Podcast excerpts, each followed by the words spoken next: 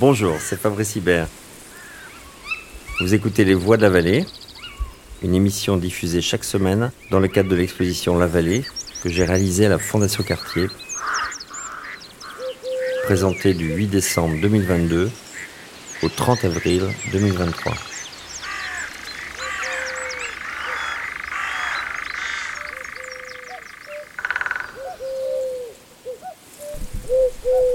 Fatoumata Kebe, astrophysicienne, et Emmanuel Kochia, philosophe, poursuivent les questions et les hypothèses posées par Fabrice Hibert dans plusieurs de ses œuvres, notamment Le Musée du plastique ou Artifice New World, et se posent la question le ciel est-il devenu une poubelle?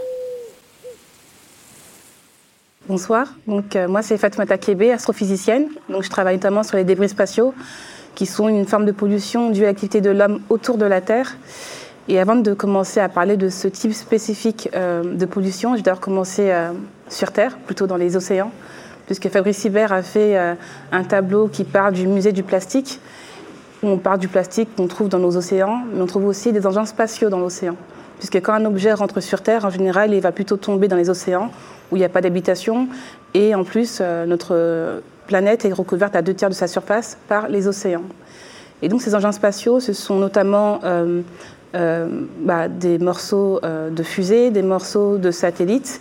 Et juste pour partir un peu dans l'histoire, lors des missions Apollo qui sont passées entre 60 et 70, eh bien, les fusées retombaient, enfin, les morceaux de fusées retombaient dans l'océan euh, Atlantique. Et il y a Jeff Bezos, que vous connaissez sans doute, fondateur d'Amazon et qui a fondé une entreprise qui s'appelle Blue Origin. Blue Origin a parmi ses missions, enfin activités on va dire plutôt, euh, de proposer à ceux qui ont les moyens d'aller dans l'espace pendant quelques minutes. C'est-à-dire que là, on ne parle pas d'un vol vers une station spatiale ou un vol vers la Lune. C'est en gros, euh, vous allez traverser ce qu'on appelle la ligne de Kármán. C'est une ligne imaginaire qui sépare euh, notre atmosphère de l'espace, qu'on estime être à 100 km d'altitude.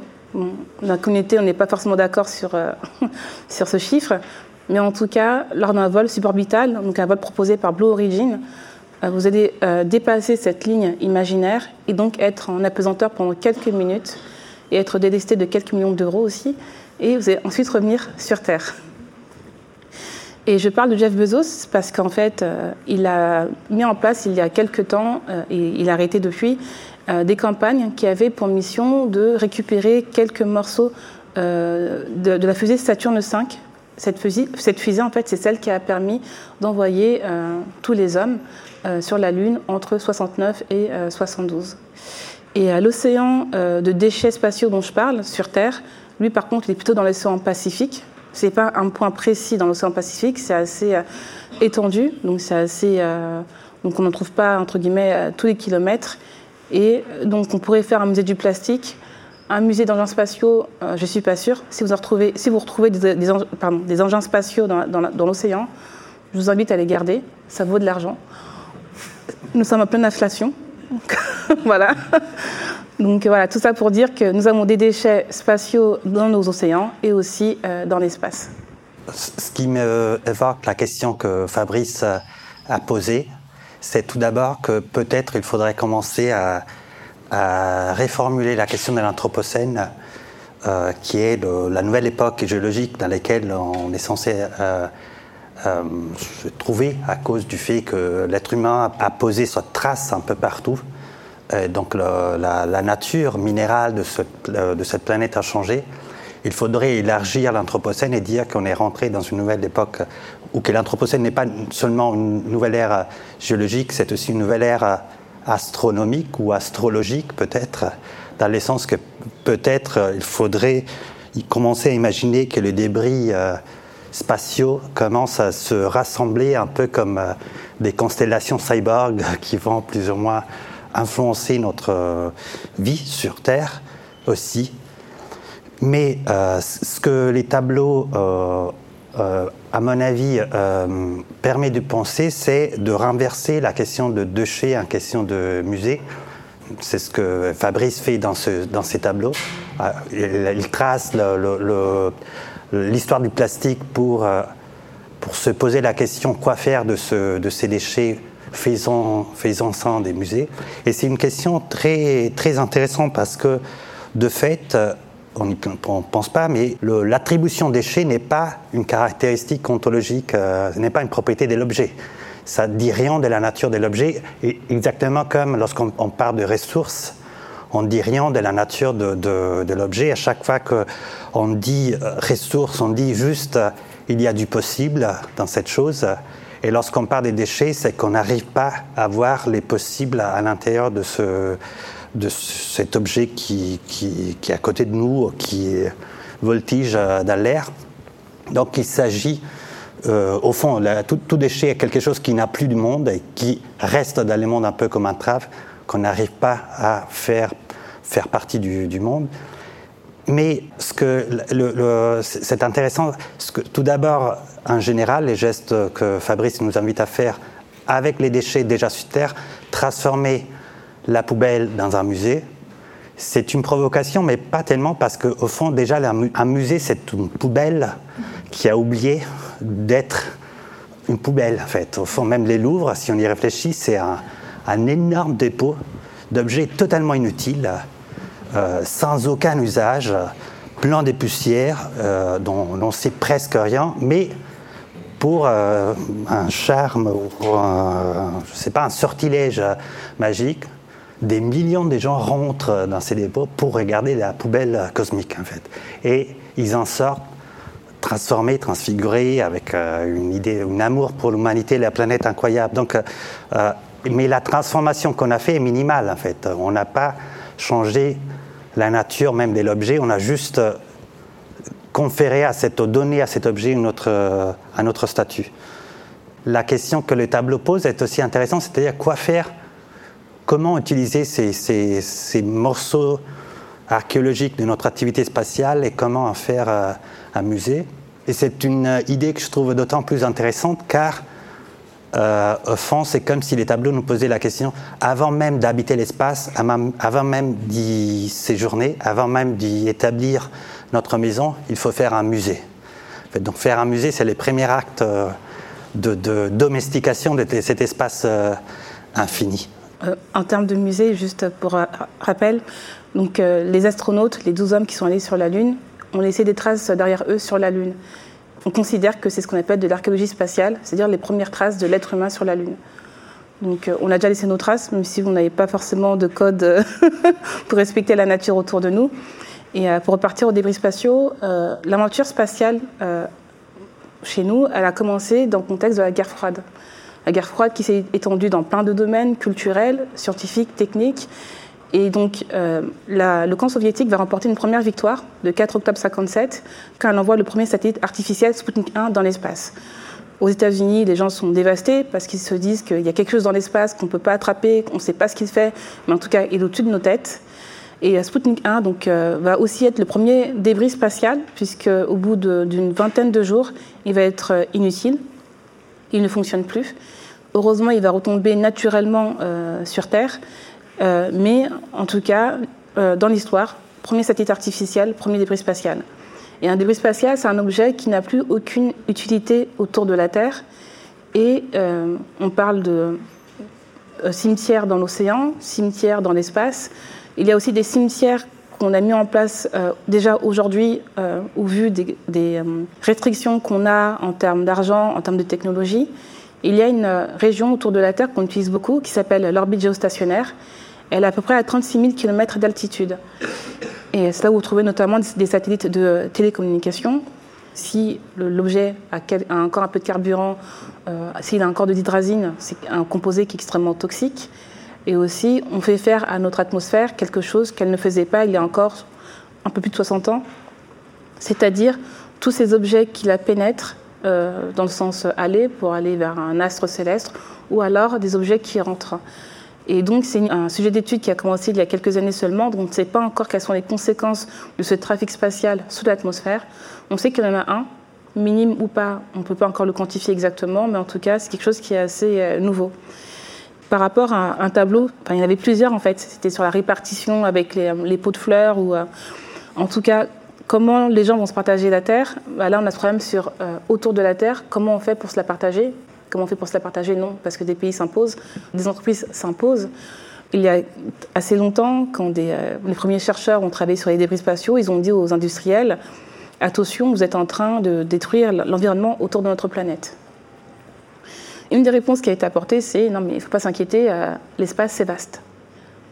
Oui, l'espace c'est vaste, mais l'espace autour de notre Terre, elle n'est pas si vaste que ça.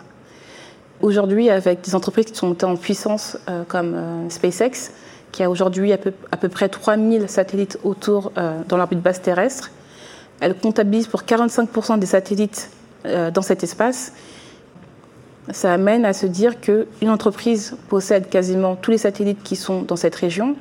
Il y a des pays, malheureusement, qui n'ont pas encore leur propre satellite, parce qu'un satellite, ça a énormément euh, d'avantages. Euh, je pense que vous connaissez euh, Galileo son équivalent américain et le GPS, qui est assez utilisé de nos jours. L'observation de la Terre pour comprendre les phénomènes naturels qui nous touchent de plus en plus.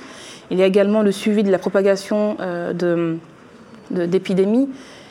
Et donc, là, ça va, il y a des tailles quand même assez différentes sur le tableau, mais je pense qu'il y, a même des, pays qui mériteraient un tout, tout, tout, tout, tout petit pot de terre parce qu'elles essayent, enfin, ces pays essayent de se rassembler, notamment l'Union africaine, à travers l'Agence spatiale africaine qui a été fondée en janvier 2020, pour ensemble contribuer à mettre en place des missions, euh, des satellites, et pour pouvoir les opérer ensemble. Mais face à l'Union africaine, il y a ces pays qui sont établis depuis énormément d'années, qui sont bien ancrés dans le spatial. Et certains font quand même démonstration de on est là pour vous aider, on va vous accompagner, on va vous aider à former des ingénieurs pour entrer dans ce secteur-là. Mais ça n'empêche que l'occupation de l'espace n'est pas n'est clairement pas équitable aujourd'hui. Mais je me demande, comment dire, un rebondissant sur, ce que tu viens de dire, si au fond on devrait faire un effort d'imagination et face à l'espace, qui est encore un lieu qui n'a pas été quadrillé en fonction d'une histoire politique euh, récente ou ancienne, on ne devrait pas commencer ou recommencer à agir en tant que planète entière et pas en tant que force euh, nationale en fait. Et on devrait commencer face à l'espace à trouver les courages d'établir un sujet politique qui soit planétaire et pas divisé en, nations et, que peut-être c'est justement la confrontation avec cet espace qui est difficile aussi à, comment dire, à diviser, parce qu'il n'est pas solide. Et on devrait peut-être considérer cet espace infini un peu comme euh, les, interstices euh, euh, entre les pots dont Fabrice parle dans les tableaux. En fait, cet, espace non occupé, non quadrillé, non, non exploité, qui est les lieux où il dit la vie peut prendre de forme inattendue. Et pour ce qui concerne la, question du débris, pour revenir un peu à cette question-là du début, je me demandais si, qu'en face, si la question, plus que la récupération ou la destruction, euh, si on devrait imaginer un peu un usage alternatif. Il y a, une, euh, un philosophe des années 30, un philosophe allemand des années 30, qui, comme toute cette génération, aimé passer beaucoup de temps euh, dans les sud de, l'Italie, à Naples notamment et à Capri. Euh, il s'appelait euh, Alfred Sonretel. Et suite à une des visites, à un de ses jours à Naples, il écrit un, texte, un court texte assez incroyable qui s'appelle L'idéal du cassé, l'idéal de ce qui est cassé, das idéal des Et ce texte, c'est une réflexion autour de la, technique, mais surtout euh, une réflexion autour du rapport que les, les gens à Naples ont avec les techniques. Et la thèse, c'est qu'à Naples, les choses commencent à marcher lorsqu'ils sont cassés, en fait. Euh, car euh, il fait plein d'exemples de, assez qu'on peut voir tous les jours, même à Naples. On, détourne un objet, un moteur qui était censé marcher sur un, véhicule pour en faire tout autre chose en fait. Et euh, ce qui est intéressant dans ces, dans ces textes, c'est l'idée que l'essence propre, la réalité véritable de la technique est ce geste de détournement qui n'est pas à proprement dire juste un geste de recyclage, parce qu'il ne s'agit pas juste de réemployer dans les mêmes sens ou réemployer la matière d'une euh, euh, d'un objet, il s'agit juste de réinventer de manière euh, presque euh, artistique, créative, un usage pour un objet ou pour une partie d'objet qui n'avaient pas été créés, produits pour cet usage-là. Donc, et, je pense qu'il faudrait, dans l'espace comme dans la Terre, parce que la question des débris, c'est une question au fond omniprésente et c'est une question qui rend indifférente la question sommes-nous dans l'espace ou sommes-nous dans la Terre la question du débris devrait nous, euh, pousser à, faire exploser la question de la créativité face à, des objets euh, dont on ne connaît plus l'usage, qui ne nous servent plus à, l'usage pour lesquels ils ont été construits. On devrait même appeler peut-être les artistes à, inventer euh, des nouvelles vies, à, faire ressusciter ces, ces, objets face à nous et à faire ressusciter du coup notre vie. Euh, avec ces objets. Parce que ce qui est intéressant au fond, et on a fait l'expérience à chaque fois qu'on a un objet cassé à la maison chez nous, il y a quelque chose qui reste de la vie qui a traversé ces objets à chaque fois qu'on a, je sais pas, aujourd'hui, un, un, bag, un de mes bags préférés s'est cassé. Et je ne peux pas les jeter, en fait, parce qu'il y a, il y a une expérience euh, euh, d'années qui, qui s'est comme qui est resté dans, la matière cassée de ce bac, qui fait que il faut que j'invente euh, un autre usage pour que cette, cette vie qui m'appartient plus et qui m'appartient puisse continuer à, être, à m'accompagner. Donc euh, ça serait intéressant de constituer des comités euh, de scientifiques, artistes, juste pour inventer voilà, une nouvelle vie pour ces objets. Mais inventer une nouvelle vie pour des objets, c'est aussi inventer euh, une nouvelle planète, en fait, inventer une, nouvelle. Euh, un nouvel euh, horizon d'essence, en fait. Ça existe déjà, partenariat artistes et scientifiques de la communauté des débris spatiaux. Il y a plein de recherches qui est faite sur comment on peut prolonger la vie d'un satellite, comment on peut s'assurer qu'un satellite ne va pas devenir un débris spatial. Donc ça, beaucoup de choses sont faites à ce niveau-là. Mais même là, je parle d'attraper un débris, c'est extrêmement compliqué. La rotation du débris sur lui-même, est-ce qu'il y a des fils qui sortent ou pas, etc. Donc là, il y a une mission qui a été financée par l'Agence spatiale européenne, euh, ClearSpace, qui va euh, tenter de retirer un débris euh, d'ici 2024. et donc, c'est une entreprise suisse, bah, ClearSpace, qui est chargée de, faire cette mission de démonstration. Donc, il y a beaucoup de recherche et développement derrière. Là, on sait que le coût pour retirer ce seul débris va dépasser les 100 millions d'euros. Donc c'est énorme et effectivement, on pense à quelle seconde vie on peut redonner à cet objet-là pour que le coût soit le moindre possible. Mais c'est extrêmement compliqué et après, le spatial, euh, qu'on le veuille ou non, c'est un terrain, euh, on va dire, militarisé. Euh, ça parle quand même de la souveraineté d'un pays. Et donc, c'est même des questions qui, même moi, en tant que scientifique, me dépassent en fait. C'est euh, vraiment. Euh, c'est même pour ça que je suis allée dans ce sujet, même si des fois je regrette un peu. il y a de la science, c'est intéressant, essayer de faire des simulations d'explosions, collisions dans l'espace, combien de débris sont générés, comment ils vont se mouvoir autour de la Terre. Mais après, là, on vous vient, on vous dit, ben, en fait, euh, niveau juridique, vous n'avez pas le droit de faire ça. Ou alors, ces données sont confidentielles, donc vous n'avez pas le droit d'y avoir accès. Vous ne pouvez pas faire les calculs comme vous voulez. Et en termes de terrain de discussion, normalement, ce sont les Nations Unies qui sont en charge de, ça. Bon, bah, je vois que c'est compliqué. quand on m'a donné euh, euh, l'échelle de temps euh, pour qu'un traité soit rédigé avec les corrections, que tout le monde soit d'accord, que les gens le signent, qu'il soit ratifié, j'aurai le temps d'avoir peut-être une grande descendance. Donc c'est cette question-là aussi qui bloque. Et après, il y a aussi, aujourd'hui, on le voit, ce qui est très important, on va dire, de nos jours, c'est la donnée un satellite vous donne tellement de données. Ici, le survol à un aéroport, il est capable de vous calculer en fait le trafic, le nombre d'avions qui partent. Et vous pouvez le faire pour plein d'aéroports autres que ceux dans, votre pays en fait. Et euh, c'est pour ça que d'aller voir euh, des pays, leur dire écoutez, il faut arrêter, il faut ralentir, ils vont claquer la, porte au nez. Quoi. C'est euh, retourner faire vos calculs, laissez-nous. et au-delà de la question des débris, c'est la question aussi de notre lien avec l'espace.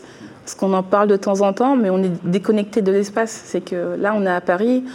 je ne suis pas sûre que vous avez pris le temps de contempler le ciel avant de rentrer ici. Enfin, en temps, vous allez faire quoi à Paris? Peut-être 10 étoiles, et encore. Et euh, c'est vrai que c'est une histoire qui a eu lieu en, 1994. C'était à Los Angeles. Donc, il y a eu un, gros tremblement de terre.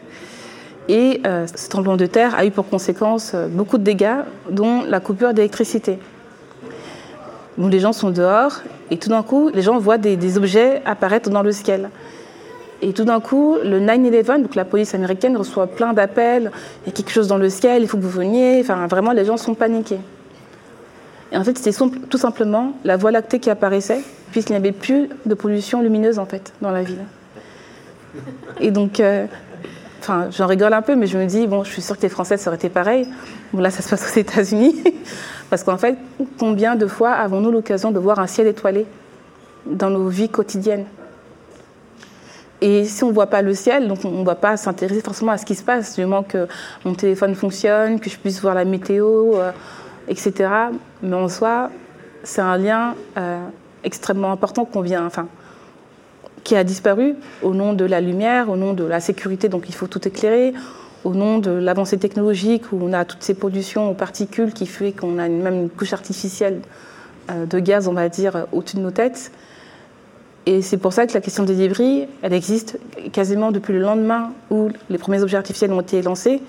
Mais c'est notamment le film Gravity, qui est sorti en 2012 peut-être, qui a permis de mettre la lumière sur ce type de pollution et aussi d'avertir un peu le grand public de regarder ce qu'on fait là-haut.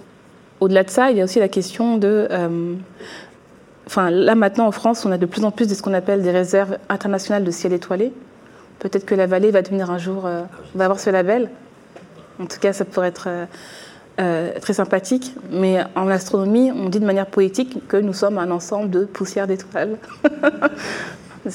moi, je trouve ça très beau. Après, quand on regarde les processus, en fait, ces étoiles qui meurent, euh, des morts violentes pour certaines, on se dit, bon, mais ça reste quand même de la poussière stellaire, des, des, astres célestes, et c'est magnifique, et une partie de notre héritage se trouve dans le ciel.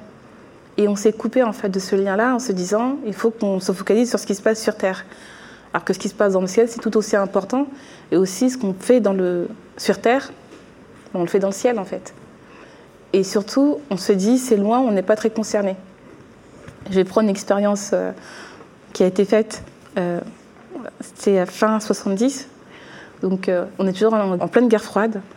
Et je parle beaucoup des Américains, mais eux aussi, chez eux. voilà, non, parce qu'en fait, il y a vraiment eu des histoires qui permettent vraiment d'illustrer en fait comment le ciel a été traité.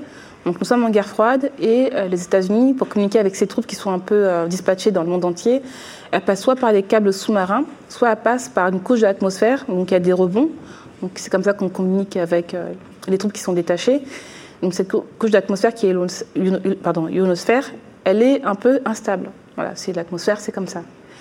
Et euh, les Américains se disent, mais si jamais le camp soviétique vient et détruit euh, nos câbles sous-marins, on n'aura que l'ionosphère pour euh, échanger avec nos troupes restées à l'étranger. Que devrions-nous faire?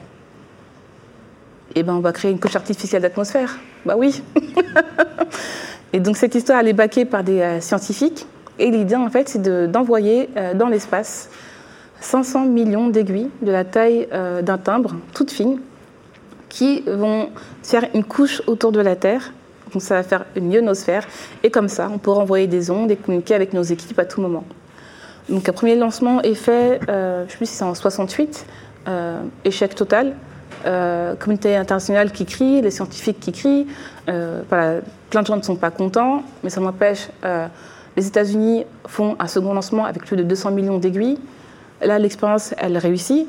Pendant quelques jours, ils ont un très bon débit avec cette couche artificielle euh, d'aiguilles. Et quelques mois après, bon, bah, le débit diminue et finalement, c'est plus ou moins un, échec. Et entre-temps, en parallèle, la technologie au niveau des satellites s'est beaucoup améliorée. Là, ils sont capables de communiquer avec des satellites et donc on met cette expérience de côté. Le problème, c'est que bah, ces aiguilles, bah, certaines d'entre elles se sont agrégées entre elles, donc elles ont fait des petites boules brillantes qui étaient facilement observables. Euh, d'autres sont retombés euh, sur Terre, heureusement, mais on a encore quelques paquets d'aiguilles actuellement qui sont autour de notre planète. Et malgré cet événement, quand même, on se dit 500 millions d'aiguilles autour de la Terre envoyées par un, pays et qu'il n'y a pas eu, entre guillemets, de contre-force pour les empêcher de faire une chose pareille, bah, encore aujourd'hui, on n'a pas cet outil en fait pour empêcher ça. Et donc ça montre bien qu'il y a un laps de temps trop important qui s'écoule entre des comportements avérés. Je ne pense pas que les Américains le feront aujourd'hui, mais Ça empêche que ce comportement n'a pas produit de texte clair et précis qui va préserver l'environnement autour de la Terre.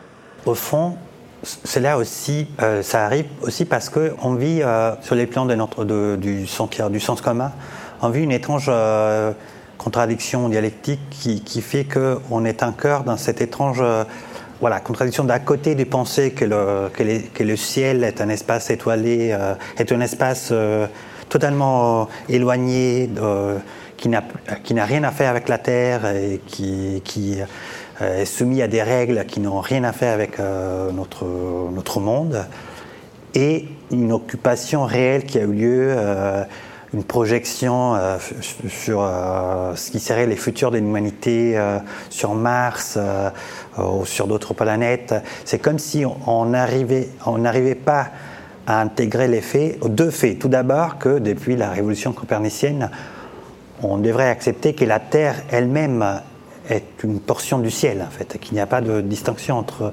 euh, terre et ciel comme euh, les anciens, euh, au moins en Europe, pensaient, que la terre n'est pas un espace opposé au ciel, c'est juste un de lieux de ce ciel infini qui, qui est partout. En fait. Donc la, Terre est corps céleste exactement comme tous les autres planètes et tous les autres étoiles. Donc nous habitons déjà les ciels tout en, tout en étant à Paris, à Dakar ou à New York mais aussi que pour plein de raisons, euh, on a déjà commencé à habiter l'espace en fait, que l'espace est, euh, est, un lieu habité déjà euh, par l'humanité, à l'intérieur duquel on répète comme exactement les mêmes comportements, comment dire, parfois mauvais comportements qu'on a sur Terre. Donc on devrait peut-être commencer à acter l'idée que on habite déjà l'espace, on n'a pas besoin, ou que euh, aller sur Mars, d'une certaine manière, est un changement d'ampleur et pas de nature. On a déjà commencé à euh, occuper, habiter, séjourner euh,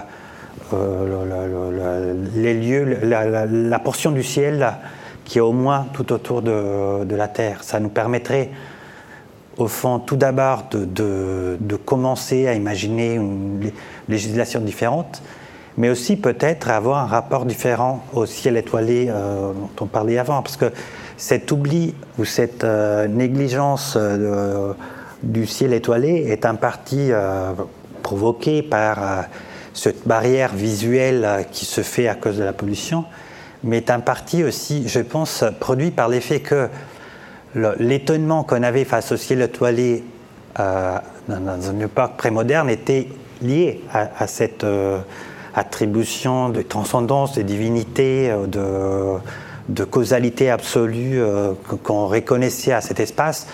Aujourd'hui, on ne peut pas reconnaître aux étoiles, au, ciel, tous ces pouvoirs, d'autant plus en France. Je me rappelle, à chaque fois qu'en France on pose la question, mais même bêtement, de, du signe zodiacal, on s'ébarque contre une espèce de, de réactions euh, euh, hyper violentes.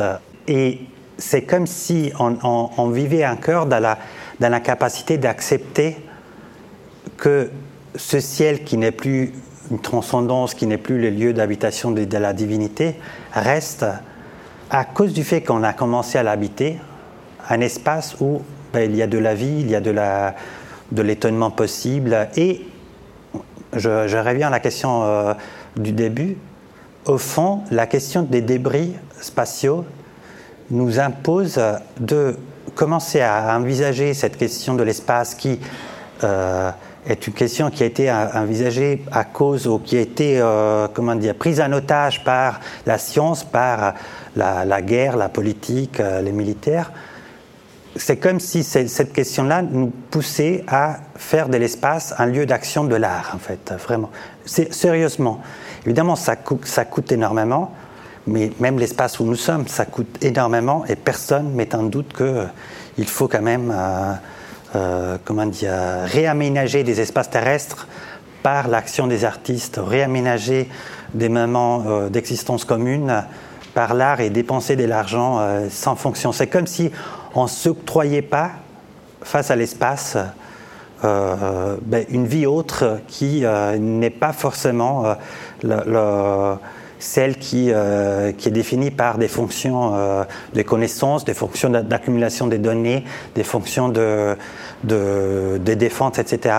C'est-à-dire, pourquoi ne pas considérer que comme l'espace, les ciels est déjà occupé à cause de notre nécessité de produire des données, les ciels est déjà occupé à cause des nécessités des nations de, se défendre ou éventuellement d'attaquer, pourquoi ne pas commencer à considérer que les ciels devraient être occupés par, ben c'est une provocation, celle de Fabrice, mais par des musées en fait, par des musées spatiaux, par des musées, par des, lieux où, au lieu que juste accumuler des données au lieu que juste euh, euh, accumuler de, la puissance militaire. On accumulerait, je ne sais pas, après c'est à Fabrice peut-être euh, d'inventer quoi faire, mais accumuler de, ben, la même puissance que l'art a sur Terre en fait. Et ça serait, je pense, aussi une manière de réenchanter ce lieu qui a perdu son enchantement aussi à, cause du fait qu'on les voit juste comme un garage pour nos, pour nos armes et pour nos ordinateurs, de fait. Après, on peut dire que l'espace, c'est déjà un musée en lui-même, puisque, en fait, quand on regarde un astre, on regarde le passé. Donc, on regarde, entre guillemets, ce qui va devenir le Soleil dans quelques temps, ou alors, même Mars euh, va nous permettre de comprendre euh, comment la Terre est devenue ce qu'elle est devenue aujourd'hui. Mais c'est vrai que peut-être un des soucis, c'est que euh, dans les discussions, on a quasiment que des, que des chercheurs, des personnes qui ont un, bagage euh, technique, scientifique. Quand on regarde les anciens astronomes, où ils étaient euh, astronomes, philosophes, ils n'avaient pas qu'une fonction purement scientifique. Parce que quand je, repars, euh, je repense à Mars, un des projets qu'il y avait, c'était on va aller sur Mars et on va faire ce qu'on appelle la terraformation. Donc je résume, un des projets qu'il y avait à l'écrit, c'était on envoie une espèce de bombe sur Mars et cette bombe va permettre à de la végétation et à de l'eau de pouvoir enfin, euh, s'y produire. Et d'autres scientifiques ont dit non, on ne doit pas toucher à Mars en fait. Mars est telle qu'elle est, il faut qu'on s'installe sur Mars telle qu'elle est aujourd'hui.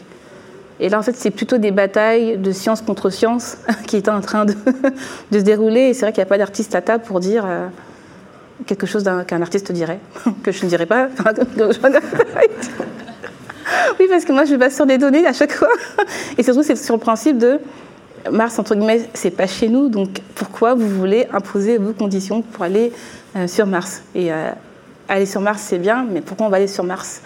C'est, Je pense que c'est cette nature intrinsèque à l'être humain de vouloir explorer euh, ce qui l'entoure, sans doute.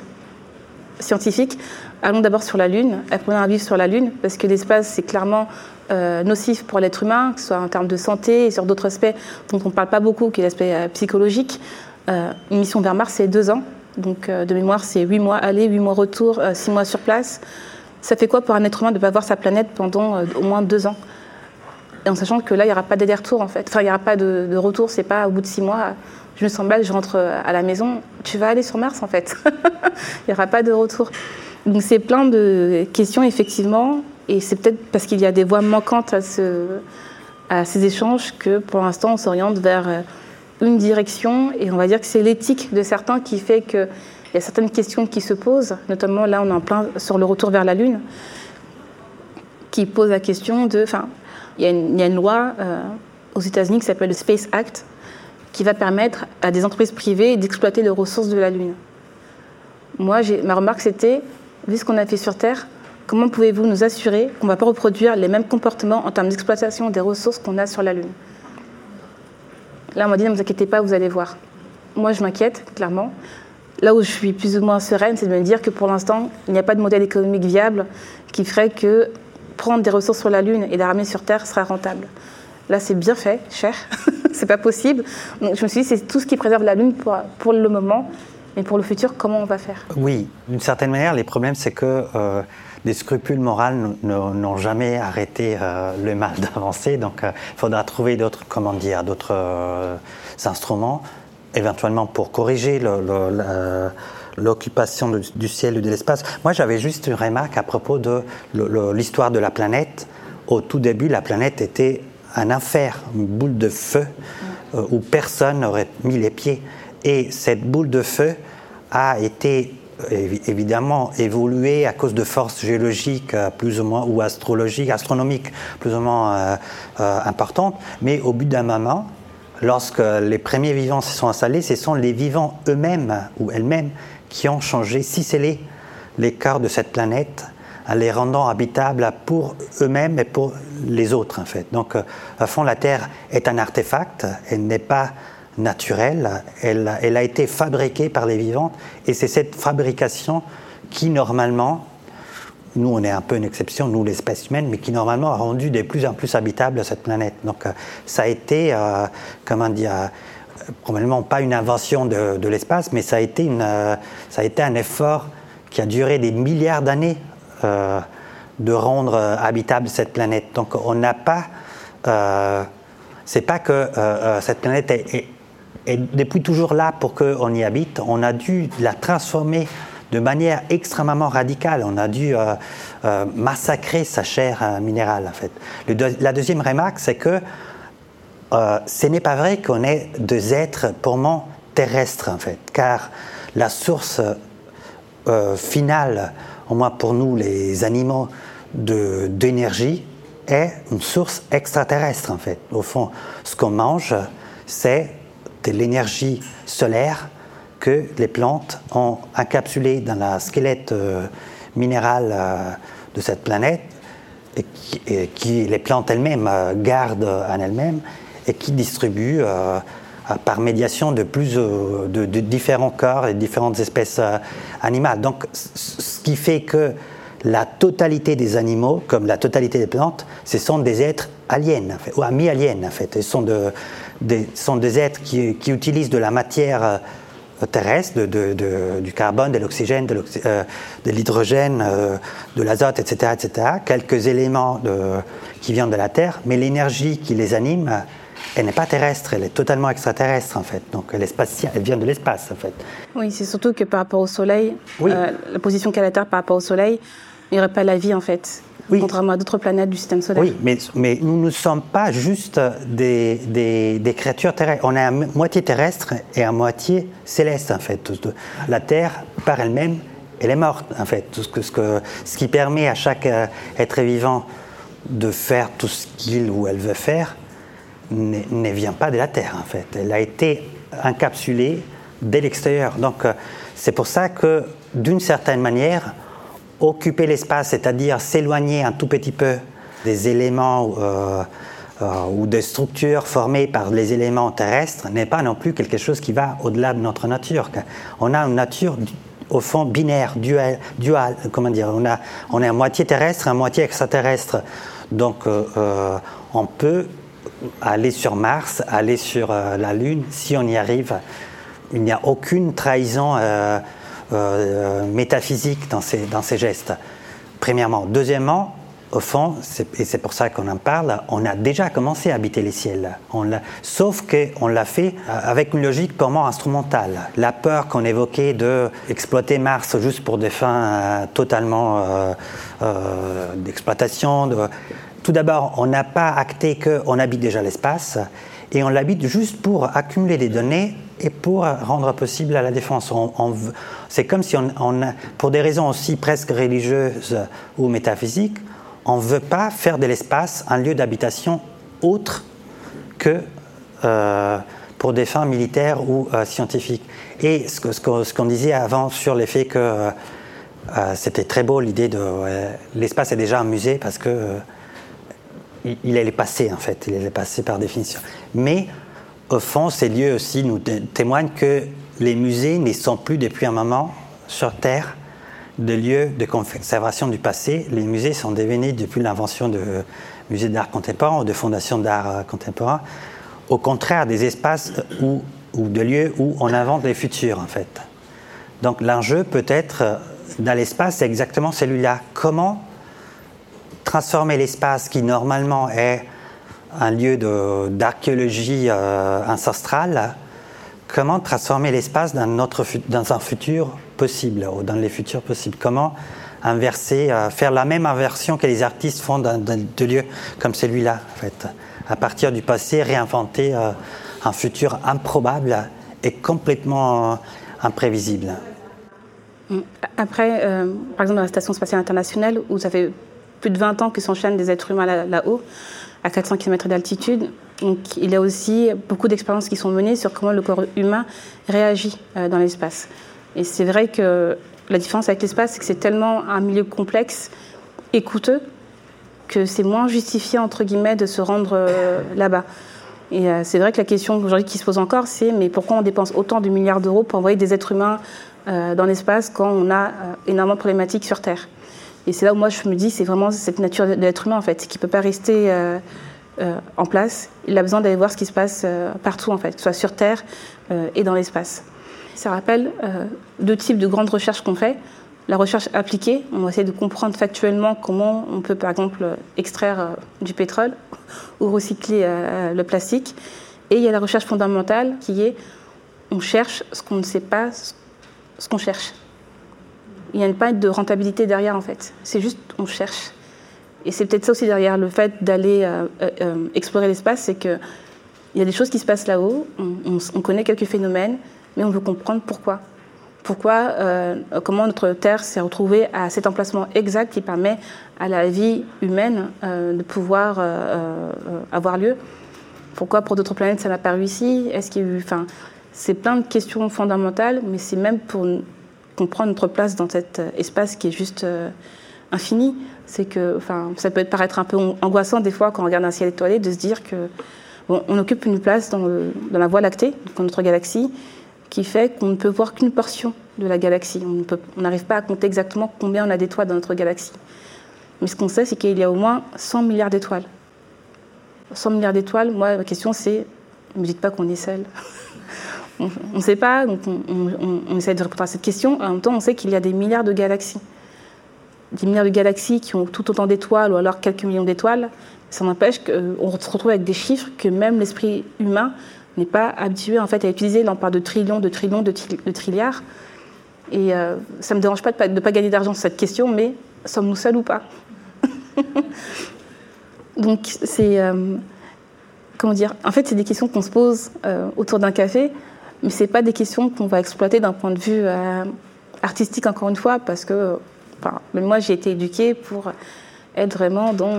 voilà, il faut que tout soit droit, angle droit, les équations, une réponse, enfin des réponses, des hypothèses, etc. Et c'est vrai qu'on essaie d'ouvrir euh, mon côté, euh, on va dire, artistique. Ça se déploie petit à petit. Mais bon, le naturel revient assez rapidement au galop. Mais c'est vraiment cette notion de juste répondre à des questions pour répondre à des questions. C'est la Lune qui joue un rôle essentiel aussi sur la vie ici, avec les marées. Euh, oui, on connaît plus ou moins les grandes lignes de son, de son on, connaît, on sait comment elle a été formée plus ou moins, mais il y a encore des questions aujourd'hui qui se posent. Et vu l'influence qu'elle a sur la Terre, et même sur les espèces animales euh, qui en ont besoin, bah, par exemple euh, les, tortues qui utilisent la Lune comme lampadaire pour se diriger vers les océans, comment en fait? Pourquoi?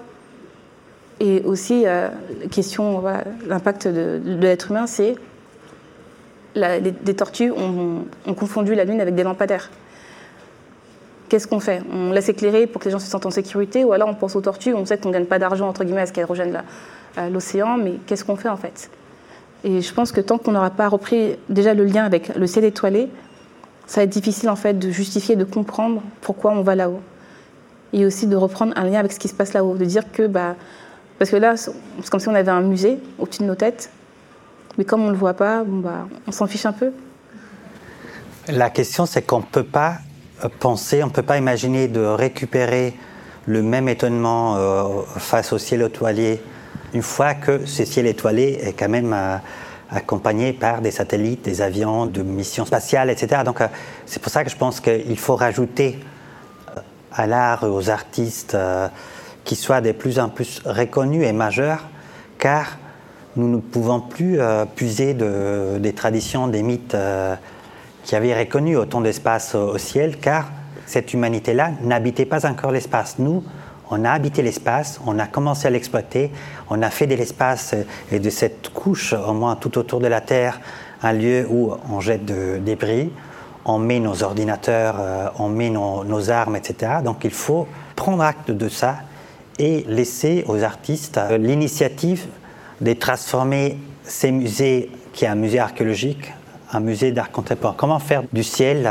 notre futur art contemporain? La deuxième remarque qui me vient à l'esprit, mais à propos, encore une fois, à ta remarque sur les ciels, c'est une c'est juste euh, un ensemble de, couches géologiques euh, de, l'espace. c'est plus compliqué que ça. Oui, oui, oui, oui, mais bon, comment dire euh, c'est que de ce point de vue, au fond, c'est comme si du coup la Terre était le futur absolu de, ce passé qu'on regarde du futur en fait. Donc, et je me dis peut-être une autre provocation intéressante que le tableau de Fabrice euh, nous livre, c'est imaginer comment repenser la Terre du point de vue de ce passé. L'espace euh, avec un regard de, l'artiste signifie peut-être trouver un autre regard justement sur, euh, sur cette Terre qu'on a détruite ou qu'on a complètement massacrée pourquoi tout le monde devrait avoir accès à un ciel étoilé? C'est parce que clairement, le, ciel ne va pas nous inspirer de la même manière chacun,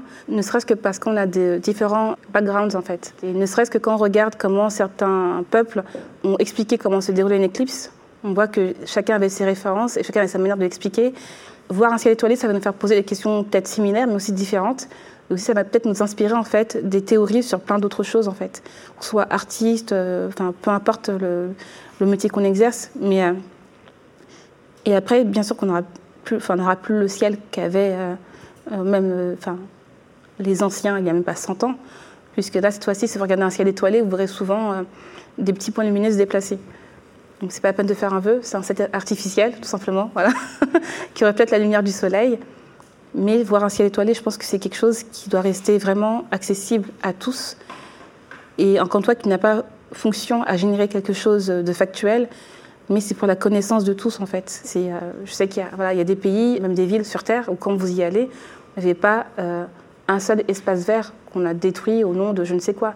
Enfin, là, j'avais vu euh, pendant des épisodes caniculaires où des villes ont fait des abris pour qu'on soit moins impacté par le soleil, alors qu'en fait, un arbre en soi fait très bien le travail. Et la question, c'est comment on en est arrivé à se dire on va détruire euh, certains éléments naturels pour les remplacer par de la géo-ingénierie ou d'autres euh, matériaux pareils. Il y a des choses qu'on ne pourra jamais ressentir avec un objet artificiel, quoi qu'on en dise. Et là, par exemple, ce n'est pas forcément des scientifiques qui ont pris la décision de retirer des arbres, mais au nom de quoi, en fait, on nous retire euh, cette nature? Et surtout, quand on regarde les planètes du système solaire, on n'a pas tout ça, donc pourquoi on va le détruire sur Terre, en fait? Pour prendre l'exemple de la vallée, en fait, où c'est en achetant les terres et en mettant en place d'autres processus pour la préserver qu'on a cette vallée aujourd'hui. Mais sans ça, en fait, redevenu quoi aujourd'hui? Qu'est-ce qu'on aurait cultivé? Est-ce qu'on aurait fait de la monoculture? Parce que dans quelques pays, je sais que ce qui est cultivé, c'est ce qui correspond aux besoins du marché. C'est pas cultivé en fonction même de ce que le sol est capable en lui-même euh, de produire, en fait. Donc il y a vraiment cet aspect de, on va dans un espace, Soit on le contraint dans ce que nous, on veut, ou alors on le prend tel quel et on regarde ce qu'on peut en faire tout en maintenant, dans la mesure du possible, ce qu'il est à la base. Mais le fait qu'on euh, puisse avoir des, euh, spots publicitaires. Vous voyez des avions qui défilent des fois avec une pancarte pour faire de la pub. Voilà. Bah, ils veulent faire ça en fait euh, au niveau du ciel étoilé. on ne sait pas si ça va arriver, mais en tout cas, le projet est en discussion.